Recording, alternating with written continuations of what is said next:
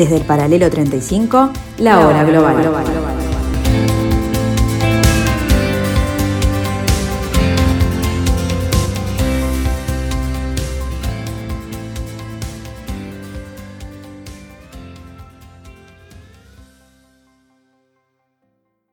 Muy buenas tardes amigos, bienvenidos a este martes, martes 26 de octubre del año 2021. Otra vez nos volvemos a encontrar en este pedacito de la tarde de Radio Mundo en el 1170 AM, vuestro dial para comenzar esta nueva excusa de comunicación llamada la hora global.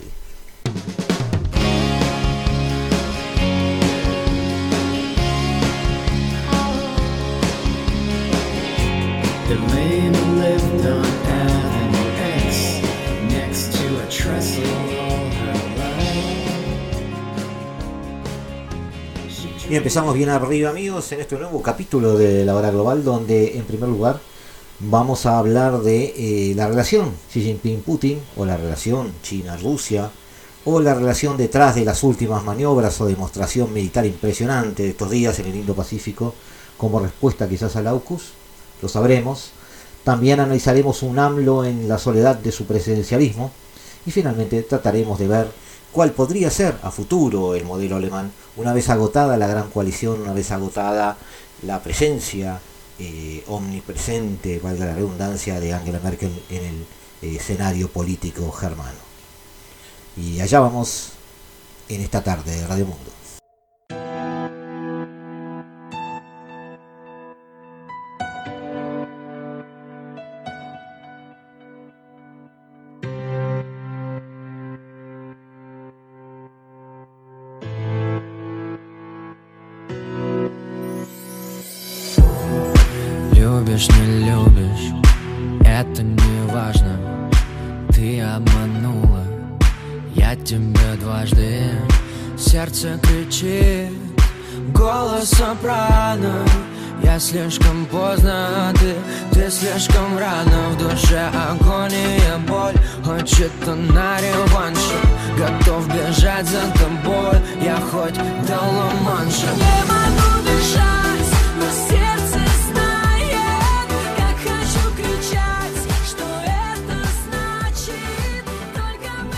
Barrera a Washington Entre los días 17 al 23 de octubre, buques de ofensiva del ejército de la Marina rusa y China llevaron a cabo por primera vez patrullas conjuntas en la parte occidental del Océano Pacífico, según informó el Ministerio de Defensa de Rusia. Las tareas de la patrulla tenían como objetivo mostrar las banderas estatales de Rusia y China, mantener la paz y estabilidad en la región de Asia y el Pacífico, manteniendo de esta forma los ejercicios que mantienen ambos países desde el año 2012. Sin embargo, fue con la llegada del demócrata Joe Biden a la Casa Blanca y su deseo de reafirmar el liderazgo estadounidense en el mundo que la alianza estratégica entre Rusia y China se afianzó. Ambos países fueron señalados por el mandatario estadounidense como los mayores o las mayores amenazas para el orden internacional en una especie de batalla ideológica entre democracia y autocracia, como lo plantea la Casa Blanca.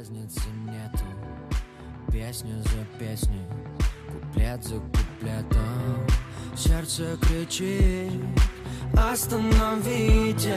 Рвутся почти, что все-все-все наши нити. Режешь меня без ножа, ты прям по-живому. Давай начнем все, пожалуйста, по-другому. Не могу дышать, но сердце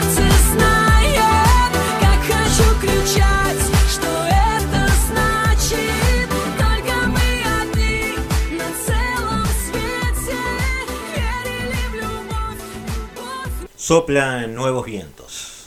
La retirada de Estados Unidos de Afganistán y la firma de un pacto de seguridad entre Estados Unidos, el Reino Unido y Australia, denominado AUKUS, marcan un punto de inflexión simbólico con las décadas precedentes.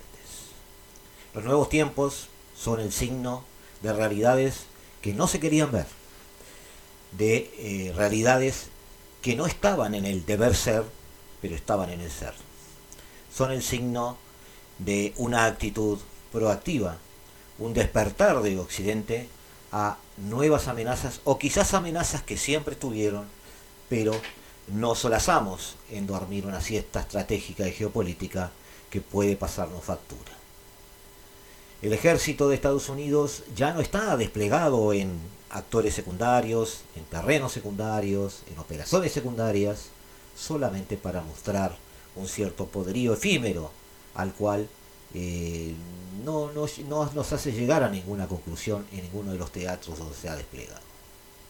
Ese apetito por los grandes despliegues centrados secundarios, entonces, como en afganos, o antes en Irak, se ha evaporado por completo. La sombra de Vietnam, aunque se quiso negar, fue larga, tan larga que se confundió con la Afganistán. La competición estratégica y la creciente rivalidad geopolítica con China es el vector que articula hoy el conjunto de la política exterior estadounidense y el factor clave que moderará la política internacional en los próximos años, con el Indo-Pacífico como escenario principal. Y todo apunta a que este periodo será agitado, será muy peligroso y será muy poco propicio para la Unión Europea. Ya el AUKUS fue un aperitivo, fue un poco de ese trago que a Europa no le gustó por su amargor, por su acidez y porque la deja fuera de la toma de, decisiones en la mesa chica, que es donde importa. En Occidente, muchos parecen haber despertado del golpe a la realidad que ni China ni Rusia se acomodarán al orden internacional liberal y sus valores democráticos, y de que ambos están en cierto riesgo. No se trata de algo coyuntural, sus raíces son profundas. El deseo compartido de poner fin a la hegemonía de Estados Unidos es el principal combustible hoy de la convergencia sino-rusa y prevalece sobre cualquier otra consideración. Pero en lo político, en lo cultural, en lo histórico, y ayúdenme aquellos que manejan la historia, no es más que el reflejo en el siglo XXI de una larga mochila cultural que lleva más de 30 o 40 siglos. Ni China ni Rusia, por haber saboreado las mieles de la economía de mercado, por haberse, este, no voy a decir enriquecido, pero sí desarrollado en este siglo XX gracias a subirse a la locomotora de, la economía capitalista, no tienen por qué, en una consideración lineal, en un razonamiento lineal, llegar al puerto de convertirse en democracias liberales, tal cual es la pretensión de aquellos quienes de alguna manera quieren exportar su modelo. Esto viene desde el fondo de la historia, viene desde un imperio ruso volcado a las estepas de la Euroasia a la sombra de Catalina la Grande, quien decía, mi, mi política exterior es muy simple, estoy permanentemente a la defensiva, estoy luchando por la sobrevivencia y mi modo de hacerlo es expandirme, expandirme y seguir expandiendo. China, el imperio del centro desde hace más de 5.000 años, también ha tenido en esa mochila cultural que lo acompaña, desde antes incluso de su filosofía confuciana, ha sabido entretejer un esquema de valores, un sistema de visión de vida, un sistema de eh, valores geopolíticos también desde el punto de vista de la organización imperial, en, una jerarquía que no conoció, como sí lo conocimos nosotros, eh, el pensamiento de Voltaire, el pensamiento de Rousseau, no tuvo un siglo de ilustración, no tuvo eh, ese siglo de las luces que eh, tanto moldeó nuestra conformación este, grecolatina. Hoy ambos tienen un objetivo común, porque han logrado tener un adversario común. En lo sustancial, China y Rusia comparten diagnósticos sobre el contexto actual, y lo sucedido en los últimos 40 años, que vistos en perspectiva, conforman el preámbulo de esta gran competición en. La China triunfante que aspira hoy al liderazgo global no se explica, sin embargo, sin el concurso del Occidente. Desde la normalización de sus relaciones diplomáticas en 1979, Estados Unidos y después Europa han sido un socio comercial y tecnológico clave para la modernización china. Esa palabrita que fue el paradigma de la evolución, el desarrollo y el enriquecimiento de Occidente, la globalización, fue el gran regalo de reyes que Occidente le dio a la economía, la sociedad y el imperio chino. Porque hoy volvemos a verlo cuasi cuasi como un imperio. Capaz que como aquella república imperial, había dicho en una frase que era casi un oximorón Raymond Anon sobre Estados Unidos, quizás esto se esté aplicando también a esta República Popular China, que no solo se mueve como un imperio, sino que también empieza a decir en voz alta una frase que mucho conocemos, aunque en otro entorno.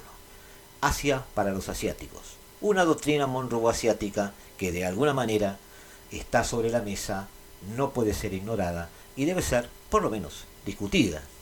Hasta hace bien poco, el proceso de modernización china era percibido como mutuamente beneficioso y se asumía que el crecimiento económico, impulsado al principio por la descolonización industrial occidental, esto de que hablábamos, conduciría en forma casi natural a una mayor apertura política.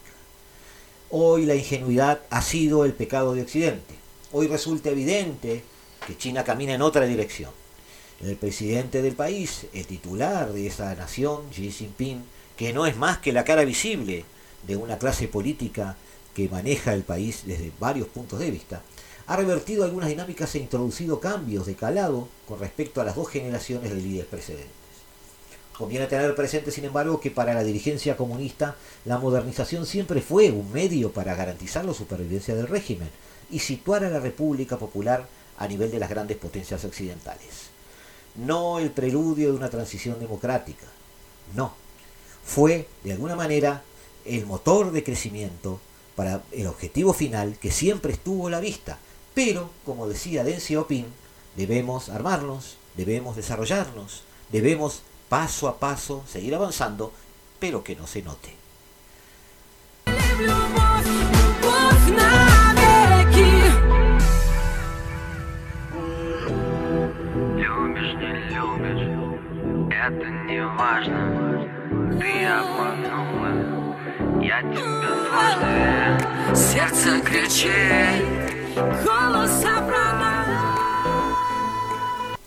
Con la perestroika, Mikhail Gorbachev perseguía algo similar en la Unión Soviética y en ningún caso su desaparición. Quizás Gorbachev desde dentro de la Unión Soviética estaba teniendo una visión demasiado occidental de sí mismo. De ahí que la confluencia a finales de los años 80 de las protestas en la plaza de Tiananmen y las revoluciones del terciopelo en Europa Central y el posterior colapso de la propia URSS actúen como una advertencia para Pekín de los riesgos existenciales que acompañan la transformación económica. Asimismo, de la aplastante victoria estadounidense en la guerra de Irak de 1991, las crisis en el estrecho de Taiwán o la intervención de la OTAN en Kosovo, unos Balcanes de muy triste memoria, China extrajo lecciones inquietantes sobre su retraso tecnológico y militar.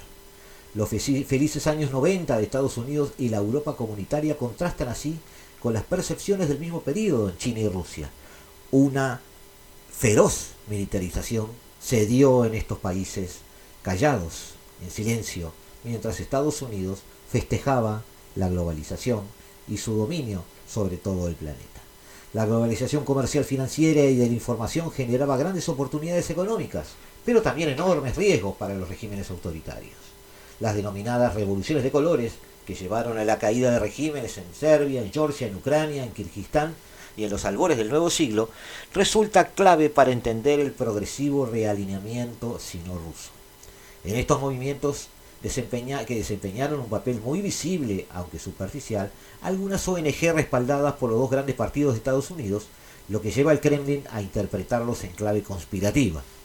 Desde su perspectiva, no son más que una injerencia occidental encubierta, auténticos golpes de Estado inducidos con fines geopolíticos para alentar regímenes afines.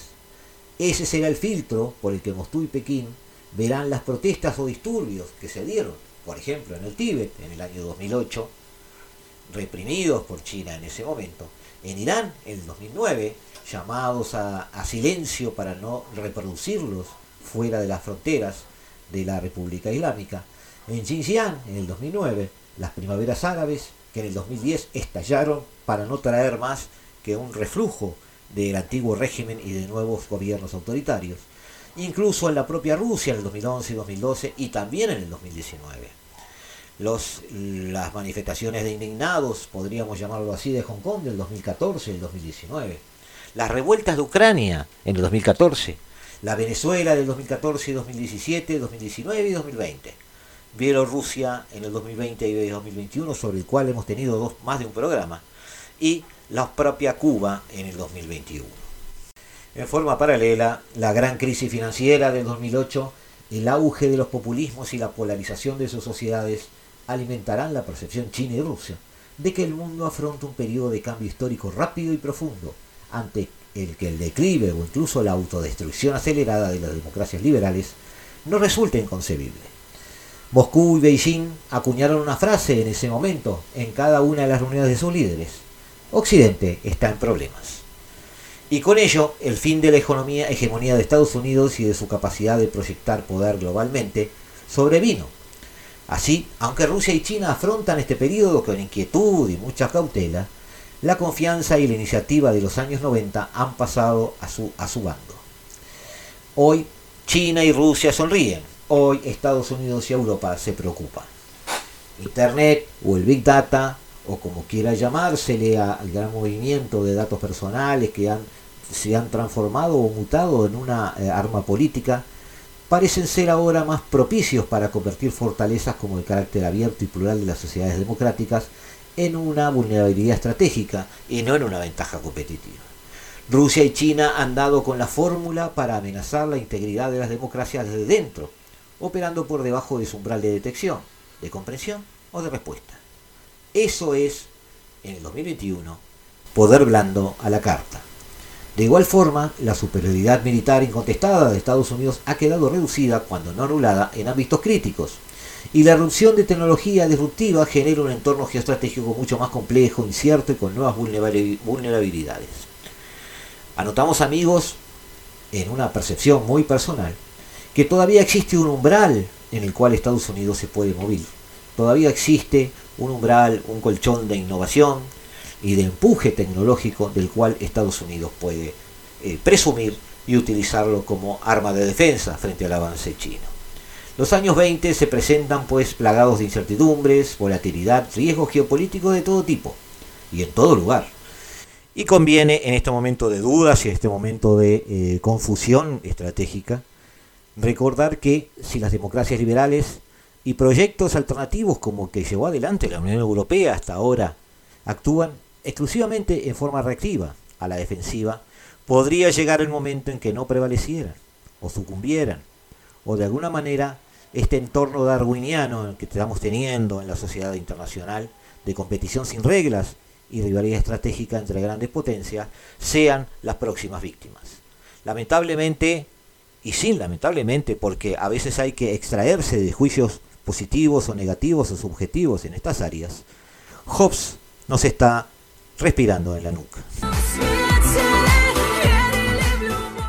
En unos instantes volvemos amigos aquí a la tarde de Radio Mundo, la hora global.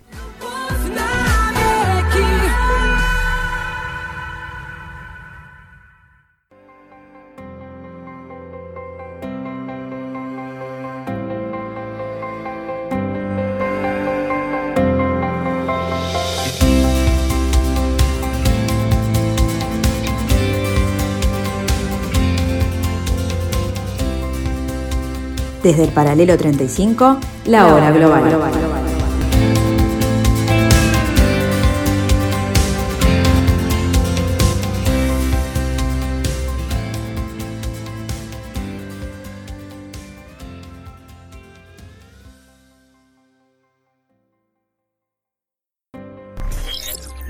Hasta me llamó la atención porque me enteré por los medios ¿El, secretario no le informó, el secretario de Gobernación? No, no, no, no, pero hay que ver este, qué acuerdos me voy a informar sobre esto. Es que tenemos muchas cosas, le tengo mucha confianza al secretario de Gobernación y seguramente él lo está viendo.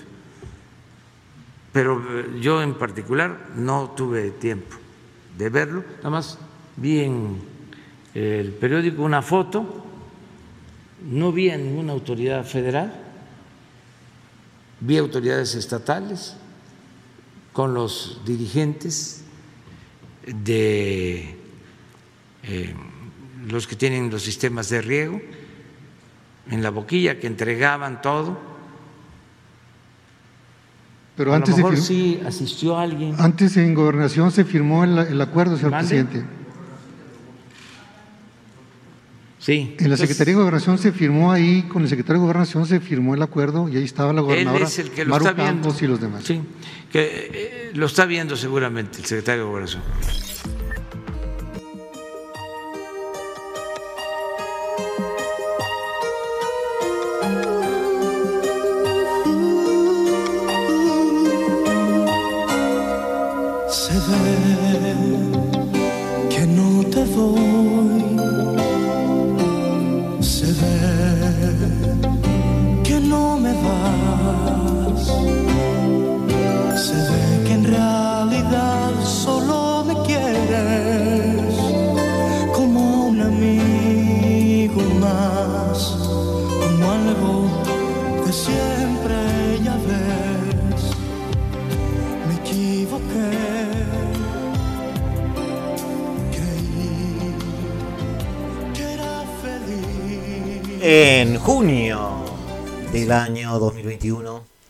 México renovó su Cámara de Diputados y fueron electos 30 congresos locales y los alcaldes de 30 entidades federativas, así como 15 gubernaturas.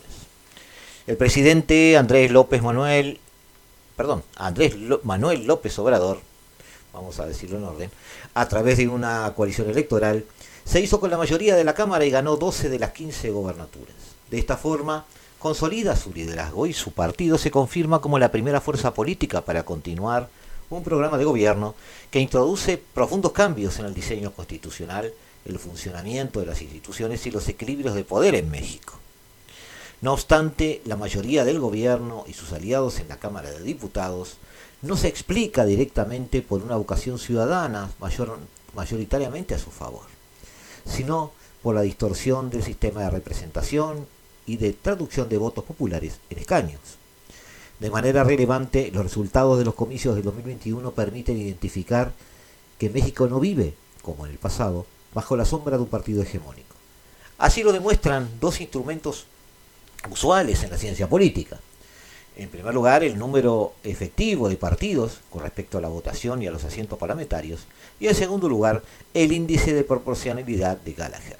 Y a eso vamos, a esa especie de análisis, amigos, que pretendemos que no sea de demasiado técnico, pero que de alguna forma nos da algunas pistas sobre la conformación eh, política del Parlamento y también, da- habida cuenta de estas elecciones recién realizadas, eh, los apoyos reales o ficticios que tiene este vicepresidencialismo, este presidencialismo,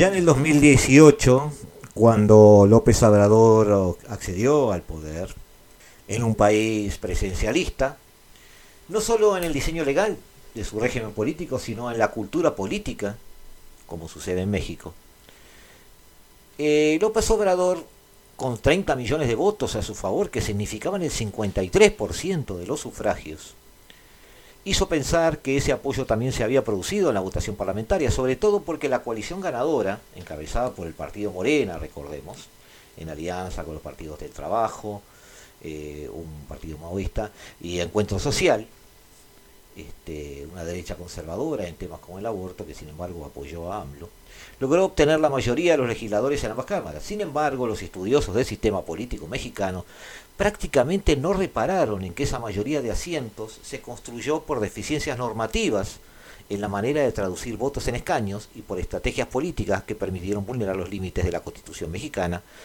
este, que impone a la sobrerepresentación en la Cámara de Diputados. Ahora lo vamos a explicar un poquito mejor.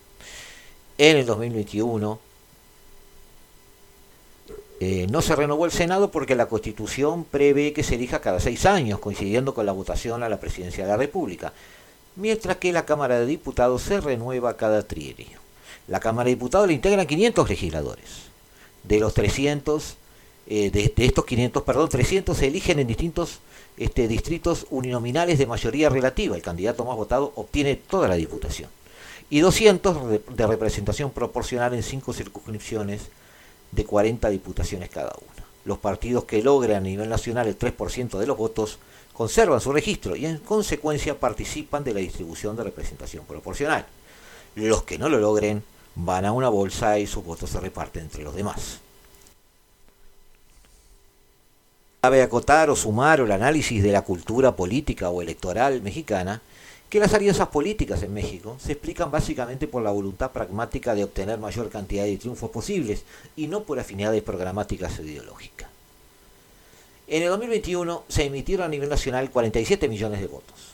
Por ejemplo, el partido más votado fue Morena, con 16 millones y pico, el 35.3% del apoyo ciudadano, lo que le coloca como la principal fuerza política del país con la preferencia de un poco más de un tercio de los electores. Sin embargo, se trata de un apoyo muy distante de que todavía en los años 90 del siglo pasado tenía el PRI, por ejemplo. Ahora bien, tomando en cuenta los votos de los partidos, los cuatro partidos de oposición que conservan su registro, en conjunto lograron 22 millones de votos, más o menos un 48%. Habíamos dicho 47 millones en total, 16, casi 17 para Morena, un 35, y 22, casi 23, para la oposición un 48. Las tres opciones que compitieron eh, no alcanzaron, eh, por primera vez no alcanzaron el 3%, así que su votos, como dijimos, se reparte. Bastante curioso ver cómo después termina Morena con el 39, casi el 40% de los escaños. Esta peculiar, peculiaridad o peculiar, situación en que la minoría de votos se vuelve una mayoría de escaños y que la mayoría de sufragios acabe siendo una minoría parlamentaria, se explica por tres razones muy particulares del sistema electoral mexicano. Una, la existencia de un sistema mixto de integración de la Cámara con 300 diputados de mayoría relativa. En cada distrito, el partido o coalición más votado se lleva el 100% de la representación anulando así la expresión de las minorías, lo que siempre implica sobre representación. Para que lo entiendan, el sistema norteamericano. Quien se lleva la mayoría de un Estado, se lleva los votos del Estado. Así haya ganado por un voto o por un millón de votos. Además, en segundo lugar, de los 200 diputados de representación proporcional, no se asigna para corregir la, la distorsión de la mayoría relativa, se toman a partes tienen una representación proporcional en esos 200 diputados, no afecta a los demás. Y en tercer lugar, la figura de las coaliciones en la legislación electoral mexicana permite asignar triunfos de mayoría relativa a partidos que no necesariamente son los más votados en cada distrito. Este sistema de coaliciones, amigos, es usual en todos los países, así que no lo vamos a ver como una peculiaridad. Pero es cierto que si la tercera parte de la Cámara se maneja con mayoría relativa, el resultado final de los escaños no se va a corresponder, como no se corresponde en Estados Unidos, como no se corresponde en otros países, con estrictamente la proporción que marcan los votos.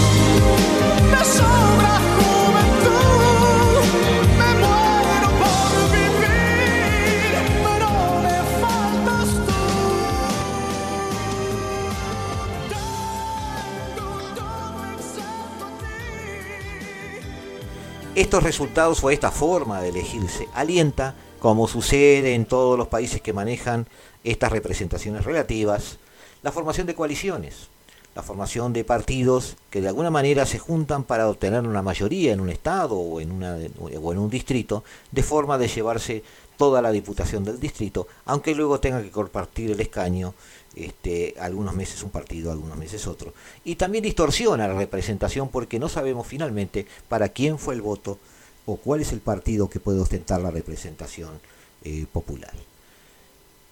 Conviene preguntarse si los resultados entonces del 2021 en la integración de la Cámara de Diputados mexicana hablan de un sistema de partidos en México más o menos competitivo que en el pasado. Simplemente parece ser una especie de resultado de un algoritmo matemático, más que de una representación popular. Queremos tratar de llegar a alguna conclusión en cuanto a la competitividad de los partidos, va a haber que analizar, por ejemplo, el número de partidos, más allá de sus representaciones que ya vimos que pueden ser un poco mentirosas. Eh, con base al número efectivo de partidos en términos de votos y de representación, existe en el sistema político mexicano un mayor pluralismo que el existente en los años 90. Eso se ve ya en el primer análisis y en la primera década de este siglo. Los votantes no están configurando un sistema de partido hegemónico, ni incluso uno de tipo bipartidista. Hay una dispersión evidente en los partidos. Si bien la dispersión del voto no llegó al máximo nivel registrado en el 2015, la evidencia constata un arraigo pluralismo, un arraigado, perdón, pluralismo político en la sociedad mexicana. La votación identifica un índice de 4.8 partidos eh, correspondiente a este, la situación actual frente a 4.1 este, que era lo tradicional entre 1977 y 1997. Si la sociedad mexicana, o por lo menos la sociedad política mexicana, quiere avanzar hacia un pluralismo político, la característica electoral más marcada de la sociedad es que se exprese sin alteraciones artificiales en el órgano de representación popular por excelencia, su Cámara de Diputados.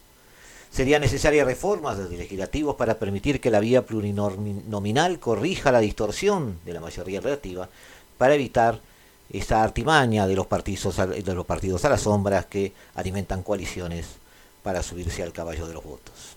Si se escuchara la voz del pueblo, o mejor dicho, la pluralidad del pueblo, eh, es necesaria esta mejor representación de la diversidad política. México tuvo en el 2021, en medio de la pandemia, una elección democrática que permitió una vez más la renovación pacífica del poder y la representación popular. Quizás es la mejor noticia para la sociedad tras años de una normalidad alimentada por la combinación de crisis en materia de salud, de economía y de inseguridad. El mandato de las urnas, al no conceder a ninguna fuerza o coalición la mayoría calificada en la Cámara y con ello la posibilidad de reformar la Carta Magna, es justamente un voto de apoyo al sistema constitucional vigente, incluida, incluida en él la división de poderes, el federalismo y la existencia de órganos autónomos, eh, como el Banco de México, por ejemplo.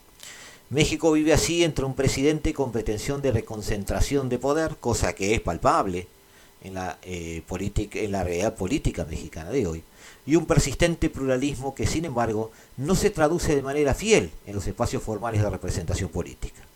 La manera en que esta tensión se resuelve en el corto y el mediano plazo determinará si México continúa siendo una democracia en esta era de resurgimiento de diversos autoritarismos, de los cuales, recordemos, nadie está a salvo.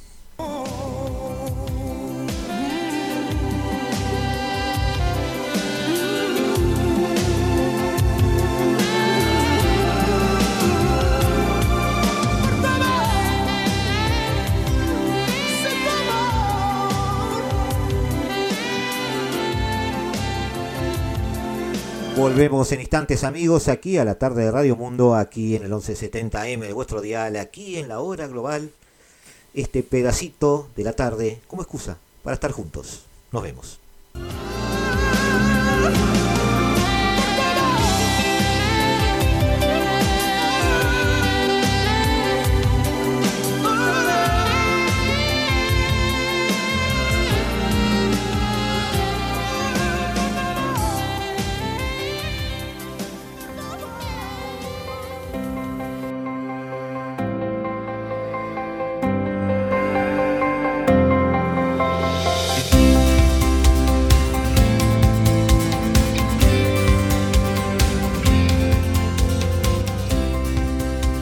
Desde el paralelo 35, la hora global.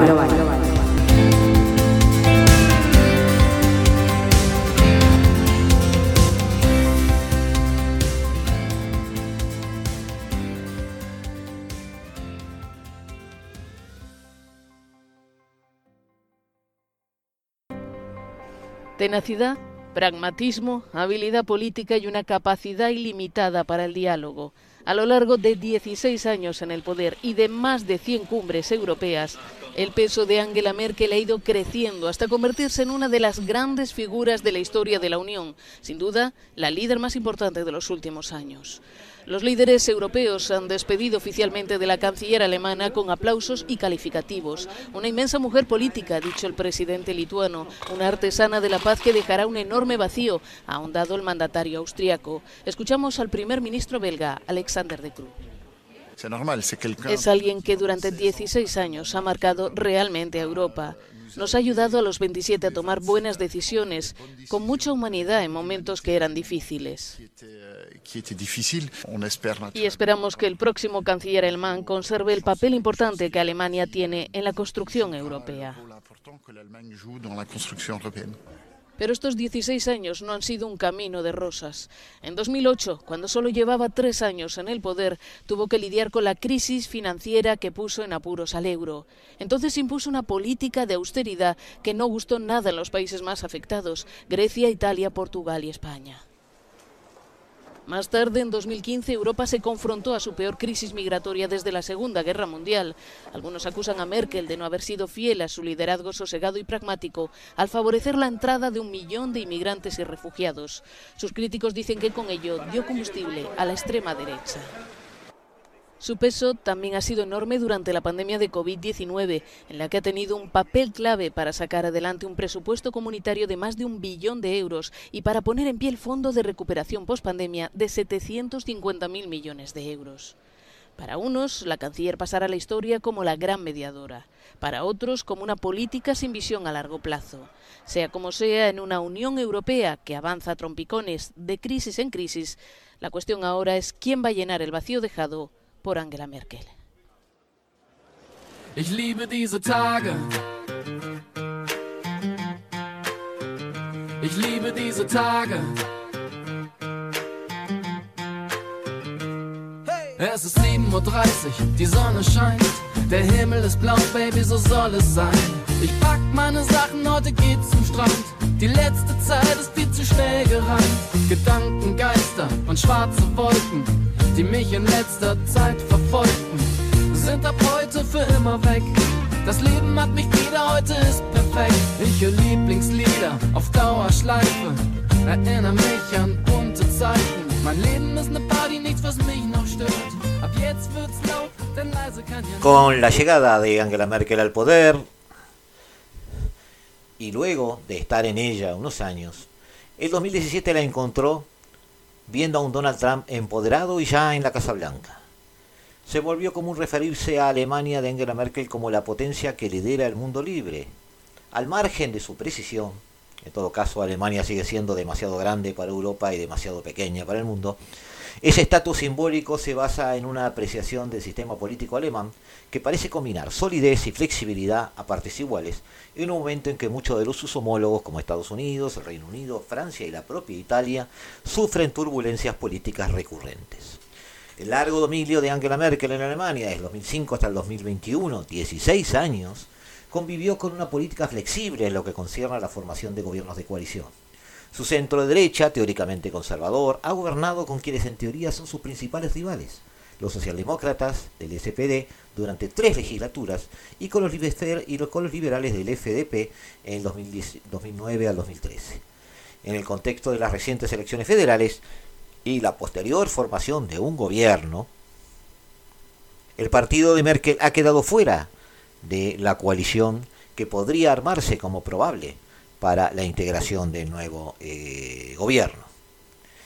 La, eh, la coalición semáforo, que reúne a socialdemócratas, ecologistas y liberales, que finalmente fue la más probable y fue la que tomó, toma el poder y aparentemente ha, ha este, ya comunicado su decisión al respecto, excluye al partido de Angela Merkel del poder.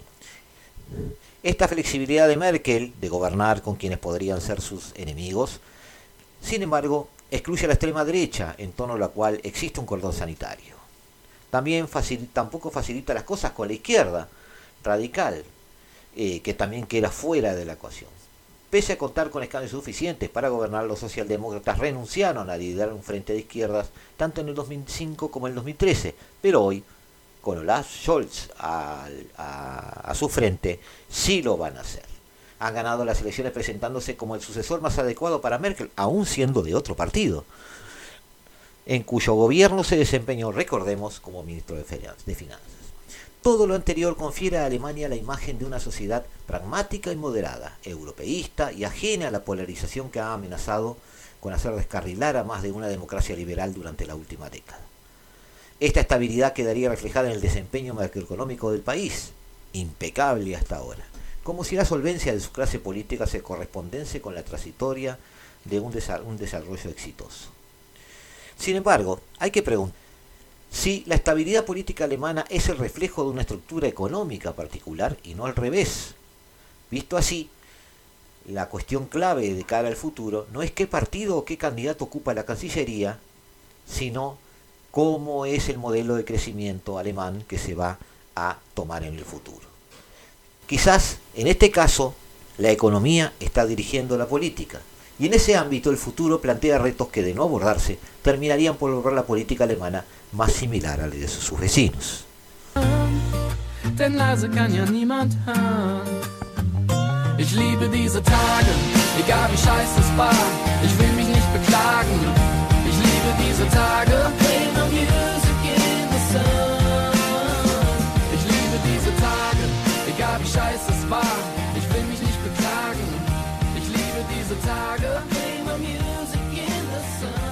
La tipología clásica de variedades de capitalismo, ahora hace 20 años que fue desarrollada por Peter Hall y David Soxis, presenta a la economía alemana como el ejemplo de una economía de mercado coordinada.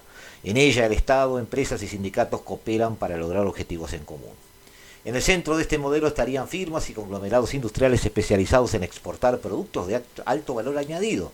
Eso conlleva un modo de capitalismo paciente, con inversiones y objetivos fijados a largo plazo, participación activa de sindicatos y agentes sociales en los consejos empresariales y modelos de relaciones industriales más asentados que los de la economía de mercado liberales como el Reino Unido o Estados Unidos. El motor del crecimiento alemán estaría entonces en las exportaciones de productos de alto valor añadido, que proporcionan al país un inmenso superávit primario y convierten la etiqueta Made in Germany en la denominación de origen más valorada del mundo.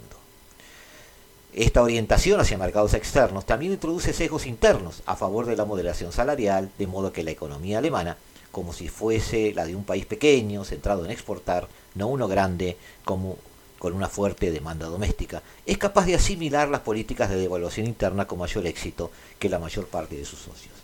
Pero no siempre fue así. Alemania eh, eh, eh, tiene hoy el estatus de una superpotencia exportadora, pero eso encuentra su origen en el milagro económico de la década del 50, durante la del 90 y principios de los 2000. Su economía era descrita antes recurrentemente como el hombre enfermo de Europa.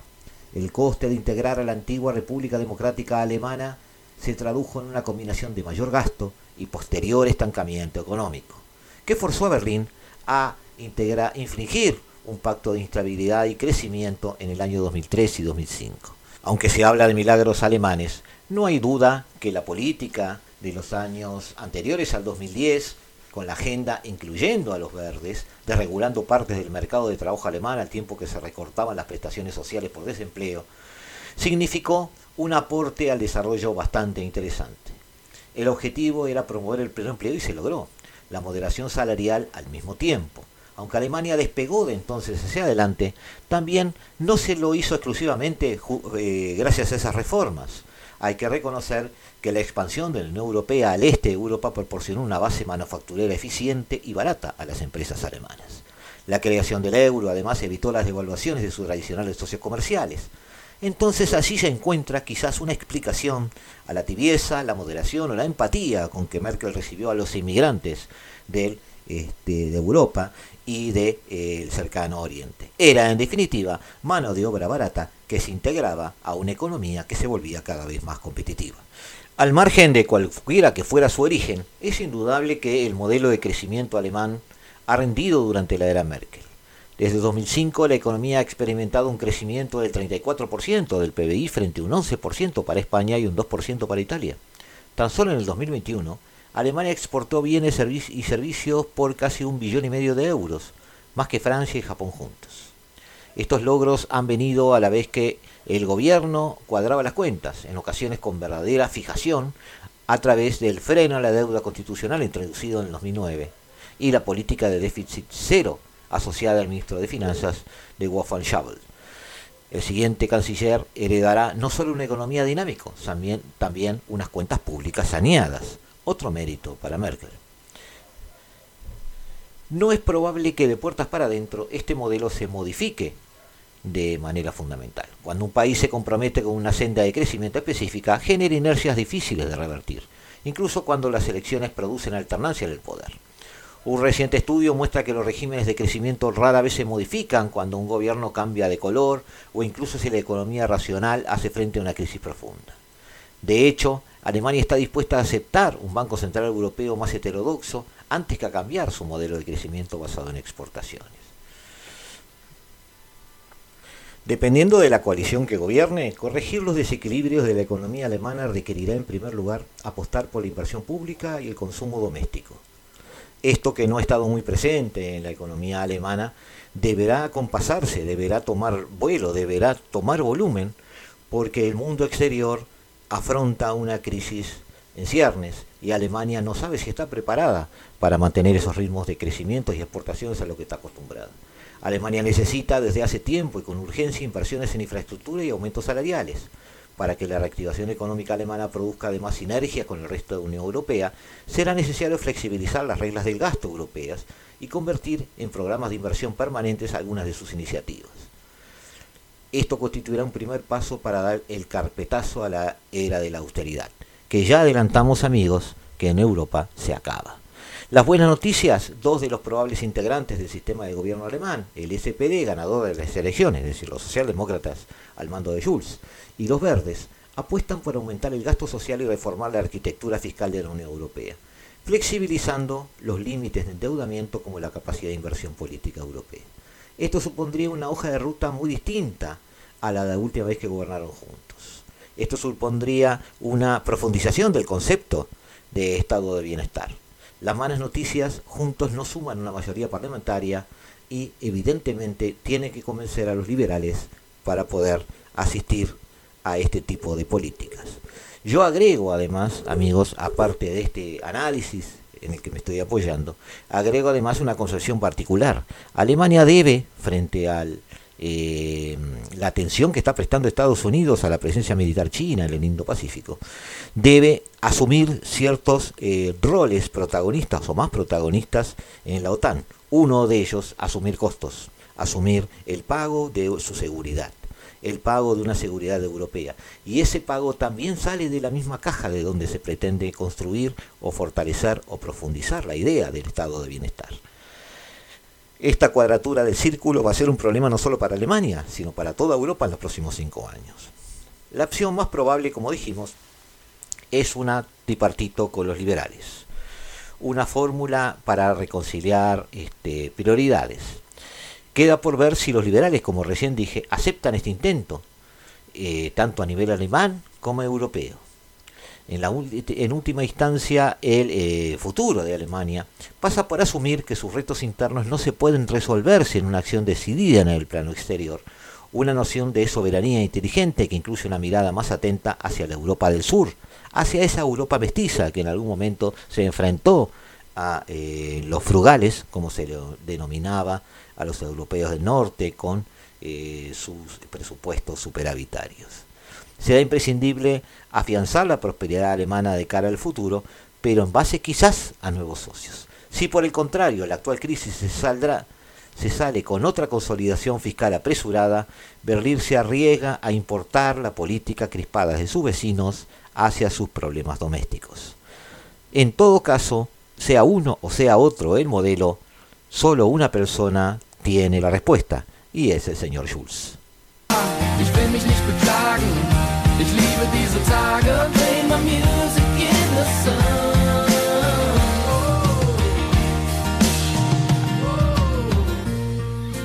People call me the space cowboy.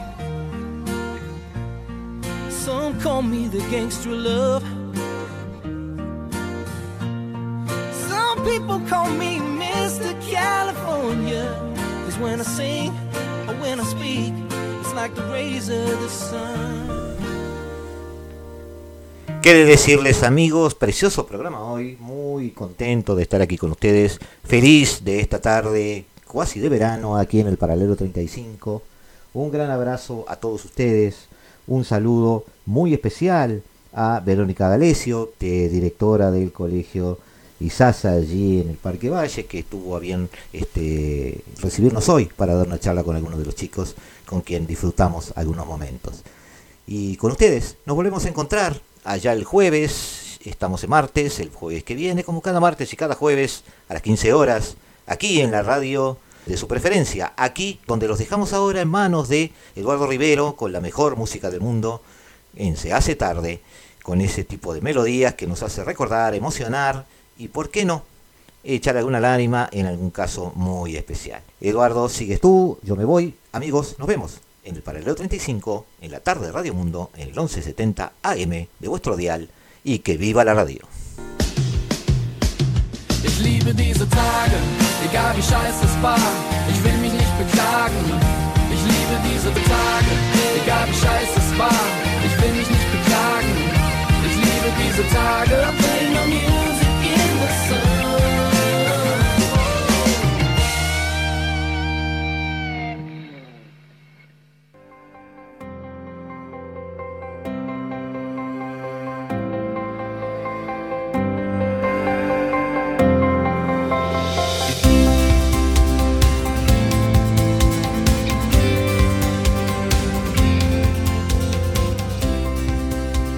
Desde el paralelo 35, la hora global.